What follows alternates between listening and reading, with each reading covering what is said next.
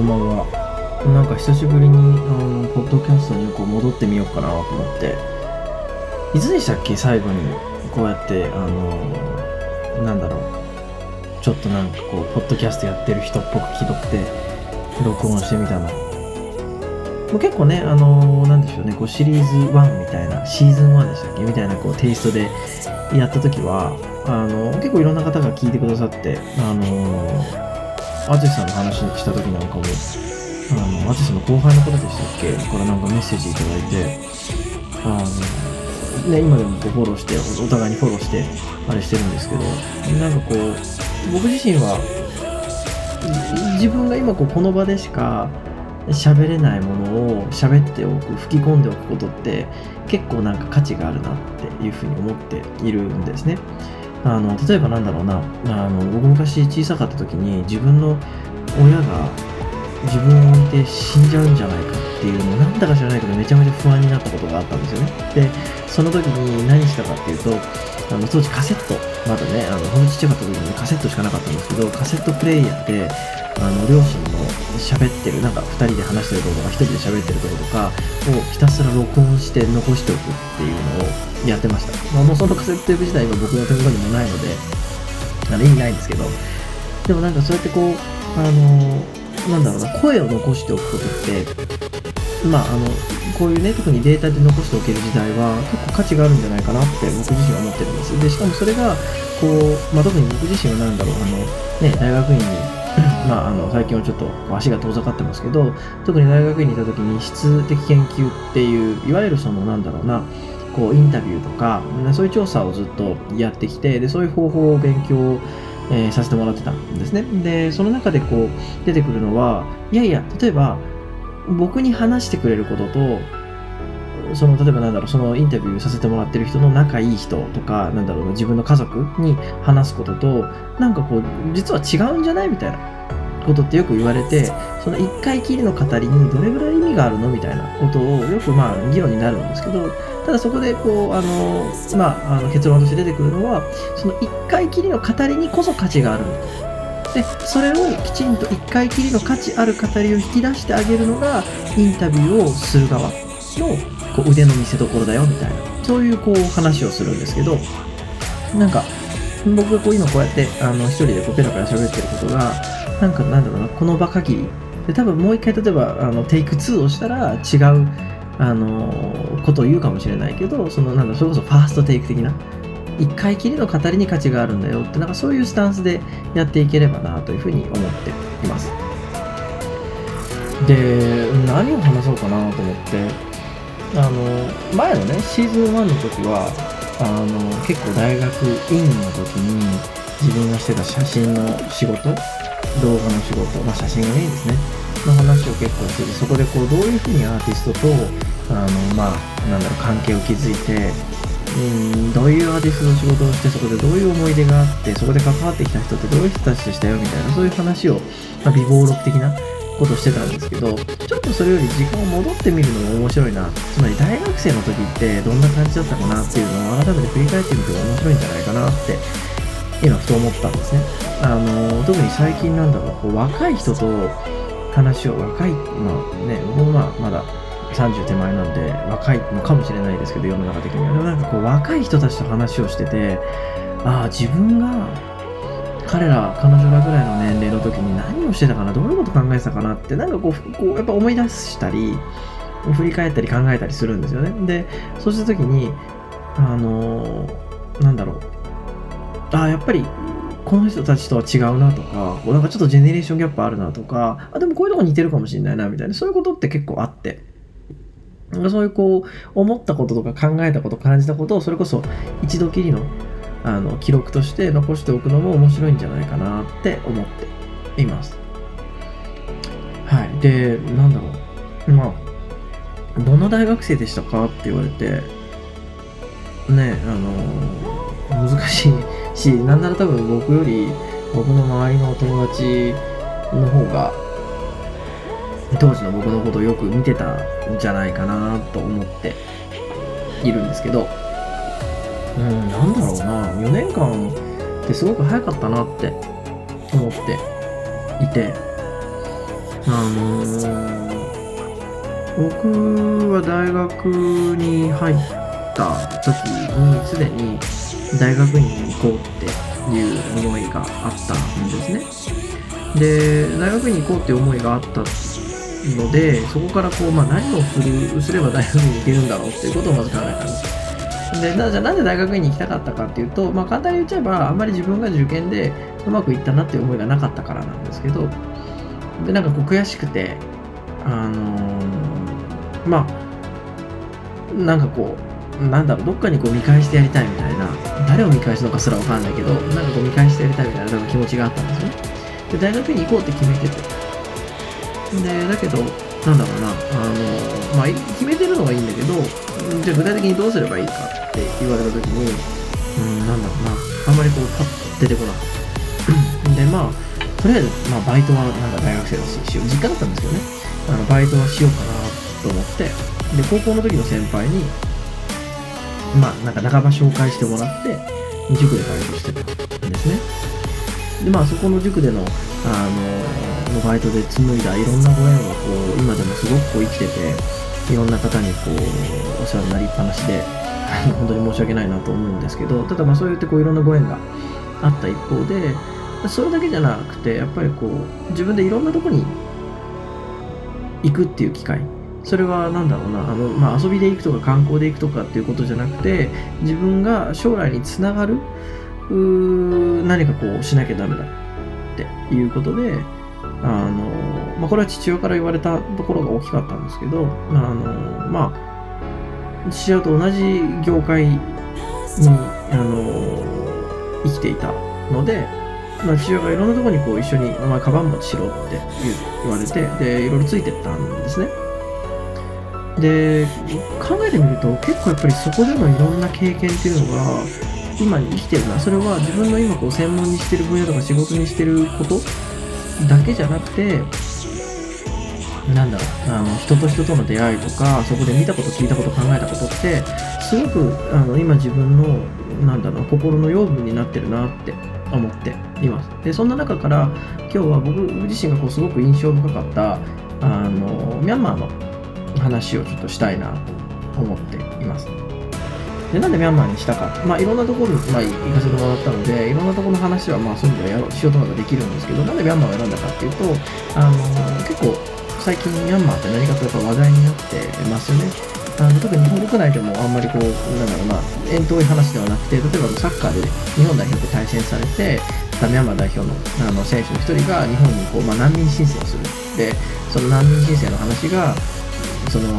まあ、日本はそもそも難民に対してこう寛容な国ではないので、まあ、いろいろ例えばヤフコメとか見てるといやいやそんなことしたらなんか犯罪者が増えるとかもうねあの生活保護の不正受給だみたいな話とか結構まあなんかいろいろそういう話って出てくる批判もあればまあ逆にそんなことないんだよっていう肯定的な意見もあればまあいろいろだと思うんですけど結構ミャンマーっていう国の名前を目にすることも多いと思うのでちょっとそんな話をしてみようかなと思ってます。えーと ミャンマーの僕が行ったのはえー、ミッチーナというあの町でしたあの。ちょうど中国との国境に近いところで、えーと、ミャンマーのね、あのどの辺って言ったらいいんですかね、あの飛行機でヤンゴンからさらに乗り換えていくところです。で、結構、なんだろう、オンボロ飛行機で、これ大丈夫か？って落ちるんじゃないかっていうような、こう、まあ、ちっちゃめの飛行機に乗って、結構機内食豪華だったんですけど、それとして、あの、行きました。で、まあ、着いて、空港から人が、まあ、に迎えに来てもらったんですけど、着いて第一印象は、何だろう。ああ、やっぱ軍事政権のこの、まあ、当時だったんでね、あのまたそのアン・サン・スー・チーのあの政権だったんですけど、あなんか軍事政権のこう香りがするな銃持った兵隊とかがいっぱいいて、でも空港もちっちゃい小汚い空港、そのちなね、空港、すごい小汚い空港だったんですけど、なんかやっぱこうちょっと殺伐としてる感じがありました。で、そのホテルも、なんかそのいわゆる結構こう海外からの観光客とかこういわゆる仕事目的に来る人っていうのをきちんとこうある意味区別して止めておくっていうシステムがあるみたいで、まあ、あの僕らもその外国人専用の宿ところを予約、まあ、したわけです。で、まあ、車で送ってもらって、送ってくれたのは、その、まあ、キリスト教系の、あの、まあ、NPO なのかな？の方で、まあ、そこの NPO の方と一緒に僕らはお仕事をしたんですけど、あの、まあ、本当になんだろうな、地面はそもそもコンクリ舗装なんてされてないし、うんとその前に僕何回かインドネシアにはあの行かせてもらったんですけど、インドネシアを、インドネシアのバンドンっていう街だったんですけど、バンドン会議で有名ですよね。まあその話は同様するとして、あの、そのインドネシアのバンドンも結構広かった、すごかったんですけど、それを当時のそのバンドンをさらに10倍ぐらい汚くしてたって言ったら言葉悪いですけど、そういう感じでした。でも野犬が本当にうろうろしてて、でもだからバイクですよね、車はやっぱりこう高いんでしょうね、バイクがやっぱり多くて、バイクとか自転車。で、バイクとか走るともう砂ぼこりがもう立っちゃうみたいな。んで、こうパッと横見るともうすぐ野犬がうろうろしてて、で、まあ野犬当然ね、噛まれたら狂犬病になっちゃうので、僕本当にそれがストレスだったんですけど、まあ、そういう感じでした。で、確か空港からこう、その宿まで送ってってもらう途中でその話になったと思うんですけど、橋を通りかかったんですよね。そしたらその送ってくれた案内のあのその NPO の方が、ここでついこの間、少年が橋を渡ろうとして、軍隊に射殺されたという話をしてくれたんですね。で、さすがに、僕もまあ、それこそインドネシアとかまあ行きましたけど、射殺されたっていう話を聞いたことが一回もなくて、なんだろう。なんか、とにかく衝撃だったのを覚えています。でももちろんそもそも英語が通じる環境じゃないし、あの、まあ、その NPO のね、人とかは別に英語喋れたんですけど、全然そんなことないし、うん、まあ、どうすんじゃこりゃと。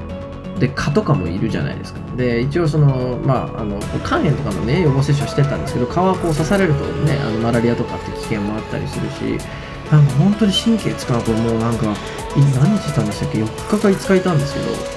うなんか本当にしんどくなりそうだなっていう最初の予感がしました。でまあいざ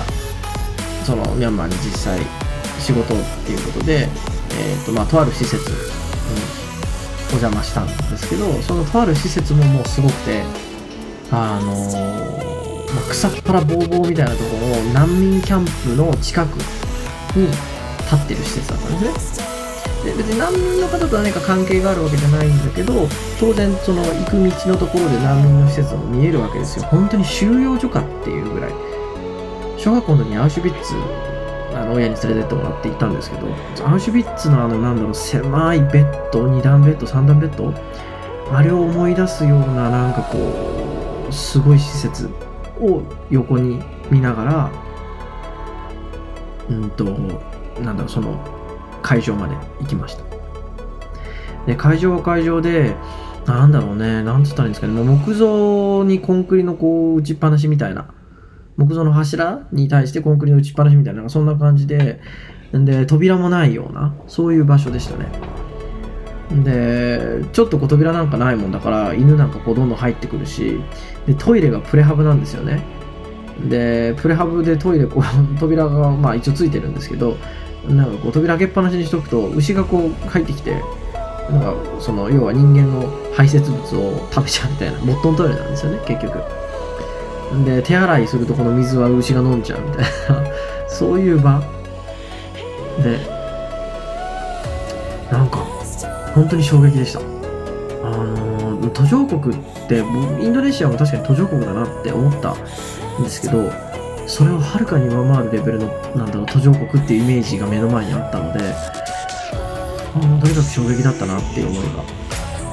とにかく強かったですね。でも、その中でもこうたくましく生きてる人たちがいるっていうこと。で難民の人たちももちろんその施設自体はなんだろうなこうすごいかったですけど悪い意味で。ただなんだろうなそこで生きてる人たちも別になんつうこうなんかこう本当にどんよりとかもうなんか今にも死にたいみたいなそういう雰囲気には僕には少なく見えなかった。わかんないですよ。そのどう彼らが感じたかは彼らしかわからないことだから。だけど僕にはそう見えなくて。うんなんかそれがすごくこ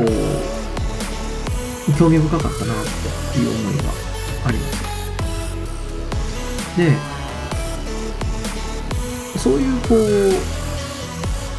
場所を見たりしたんですけどただ同時に僕はこうこういう思いもあったんですよ。なんか人がしんどい思いをしているから頑張ろうとか人がしんどい思いをしてるから僕もしんどい思いをしなきゃならないみたいなそういう発想はあんまり好きじゃないなっていうのがまあ僕今でもそうなんですけど思っているんです。なんだろう。なんか変に同情されて僕嬉しいかなってしかもたかたか4日とかいて一緒に過ごして。でそこでね例えばこう根を張って本当にそこで一緒に生活をして彼らとこうそれでもそれですら彼らにはなれない。と思う。本当の意味で彼らになれつまり難民の人とかそこでこう生活をしている人たちにはやっぱりなれない。所詮は僕らやっぱ部外者であって彼らにはなれない。で彼になれないなと思った時に変に同情するのはやめようかなって思っていたんです。変に同情したりなんかかなかわいそうな人たちだなとかって思うんじゃなくてそれがそういう人たちを見たこととか実際にそこでこう話を聞いたことっていうのが何かこう自分の信念に影響を与えるそういうような経験でありたいな。思ったんですね。通じるかな？難しい。どう言ったらいいんですかね。つまり変に同情したりかわいそうだなっていうなんだろう共感をするよりもそうじゃなくてそういう人たちから話を聞いたこととか実際に見たことっていうのが自分が将来なりたいこうありたいと思う自分の姿とか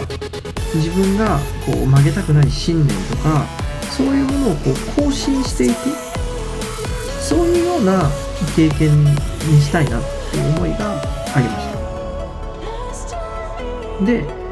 じゃあそこでのこうミャンマーでの,、まあそのそういうのを見たり聞いたりとか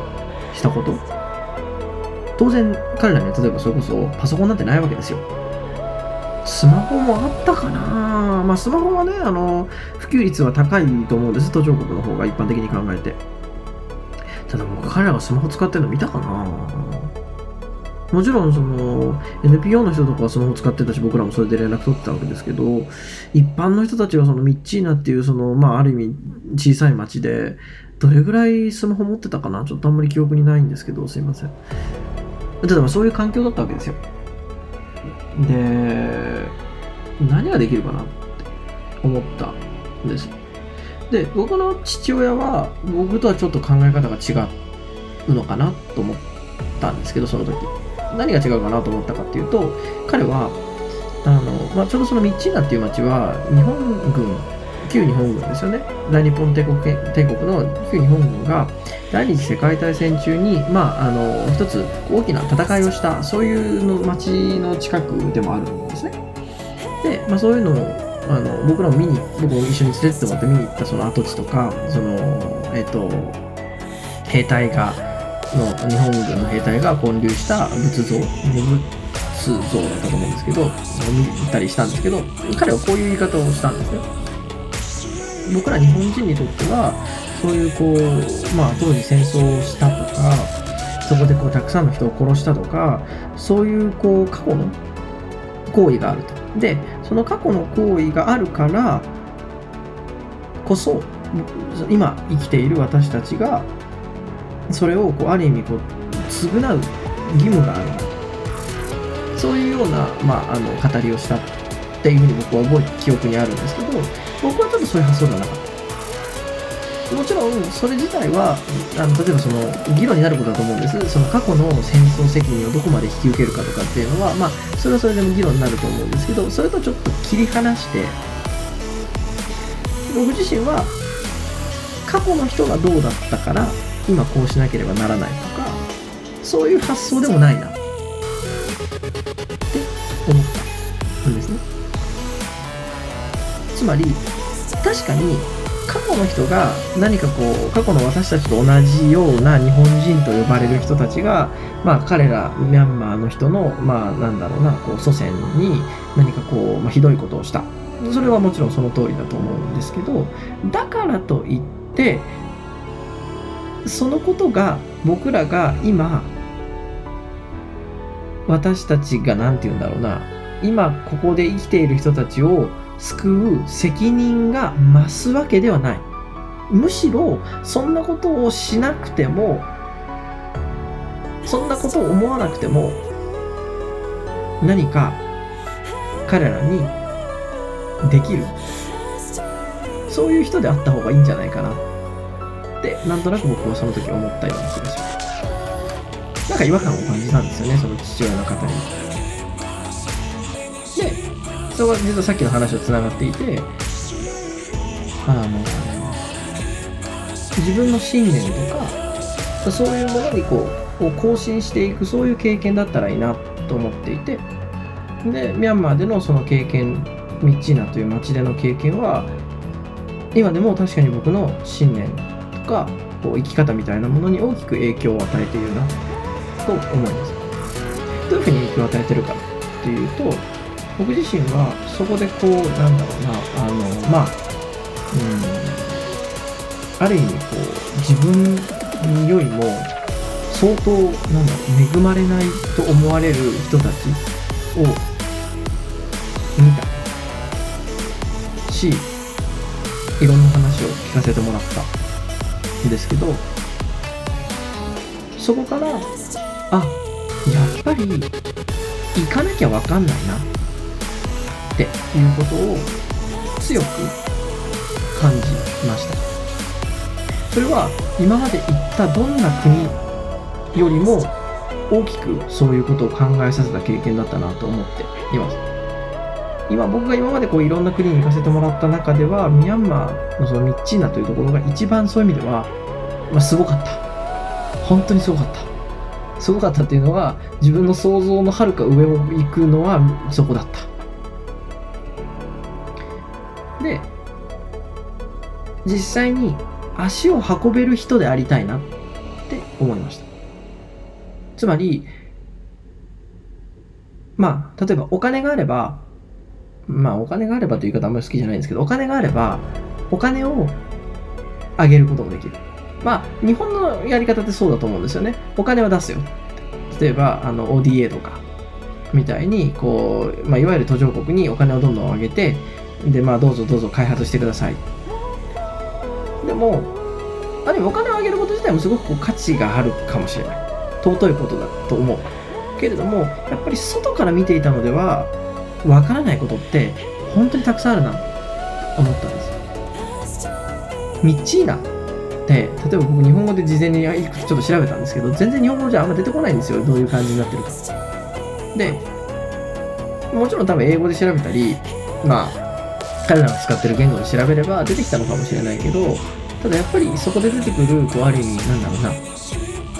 写真とか文章とか、まあ、YouTube の動画かもしれないですけど。って本当に一部分切り取っただけでそれで分かった気になるのってすごく傲慢だなってこういう思いがありました。で実はこれってさっき言った話とちょっと相反する感情っていうかなんですけどあの僕はさっき4日間ぐらいいただけで4日5日いただけで彼らのことなんて本当に分かるわけないからなんか同情するのもおこがましいんじゃないかみたいなそういう話をしてえじゃあでも僕が5日行っただけでそんなもの分かるの？って思った人いるかもしれないんですけどでもそれでも行かないで外から何かを変えようとするよりも行って何かを変えようとすることができる人でありたいなっていうふうに強く思わせてくれたのはやっぱまあミャンマーは大きかったのかなと思って。そのコミュニティに実際に入ってそこでどういう生活をしてる人たちがいて私たちがどういうことを考えているのかってなんだろう。僕らは当然そのさっきからずっと同じ話の繰り返しなんですけど彼ら本人にはなれない。当人にはなれないんだけれどもただそこでのこうある意味生活を疑似体験したりそこでこう実際に見たり聞いたりそこでのまあなんだろう風の香りを感じることである意味なんだろうななんとなく同一視できる。自分自身をその人たちと。で彼らのその彼らを、まあ、ある意味自分の目をこう彼らのようにしてその世界を見ることであ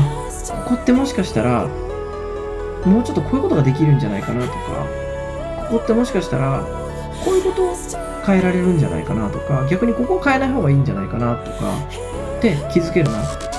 気づける可能性があるなって思います今僕があの現場でこういろんなことをやっていることのやっぱり一つはそういう経験に基づくものが大きいかなと思っていて、まあ、結構例えば企業とかでもいわゆるこうなんだろうなあのエリートコースの人って最初は現場に出てねみたいなことを言われると思うんですけど僕はそうなったことがないのであのそういう話を見たりしてるだけ聞いたりしただけなんですけどただなんかこうそういうのって多分現場の人たちとこううまく関われるようになってねみたいな彼らがこう解消させてるんだからみたいな。なんかちょっとこうある意味上から来てるようなところは僕はあるんじゃないかな。あんまり好きじゃないんですそういう価値観って。そうじゃなくて実際にそこに入って何が課題で何を変える必要があるのかっていうことを考えてでそれがもし中から変えられることだったら中にいて変えたらいいと思うし中からでは手手が届かないことだったら外から変えればいいと思うし。なんかそういうやり方っていろいろあるんじゃないかなってなんとなく思っていますでそういうのをこう選んでいく場が実際にそこでこう生活したり人とこう空気を共有したりそういうことの意味なんじゃないかなっていうふうに思っている次第ですね。で、ここまで話して思ったんですけど、考えてみればミャンマーって大学院生入って1年目のことだったかもしれないですね。まあでも、なんかそういうこう、国をベースに喋ってみるのも面白いかなと思って、一発目ちょっとミャンマーにしてみました。で、まあ結局何が言いたかったかっていうと、やっぱり僕は現場でいろんなこう人といろんな空気感を共有したりいろんなことを経験していろんなことを学ばせてもらってじゃあ自分がやりたいことと自分ができることっていうのはうんそのその現場そこにあるのかそれとも現場の外にあってでも外でもいろいろあるじゃないですか。その外のどこにあるのかとかそういうのをこう考えられるような人でありたいなってそういうふうなところまでこう発想を一つ持っていかせてくれたきっかけの、まあ、大きな一つがミャンマーだったんじゃないかなって思っています。はい。まああの本当になんだろう、まあ、繰り返しになるんですけどいろんな国に行かせてもらってでそれが僕僕自身が自分がこうああありがたいなと思うのはいわゆる先進国とかだけじゃないっていうところ大きな価値があるのかな。で、しかもそれがこうなんだろう、例えば大学生のボランティアでみんなで行きましょうとかでウェーイって言って、なんか旅行も兼ねて、なんか現地の人とこうなんかこうなんだろう。まあ、それはそれでいいのかもしれないけれども、そうじゃなくて、自分たちでこうやったっていうことそこに僕大きな価値があるのかなって自負しているので、そういうこういろんなお話をまた皆さんと共有できたらいいなと思っています。ということで、まあ、またぼちぼち気が向いたらちょっとずつ更新できればなと思うので、よければ聞いていただければと思います。ありがとうございました。また次のエピソードでお会いしましょう。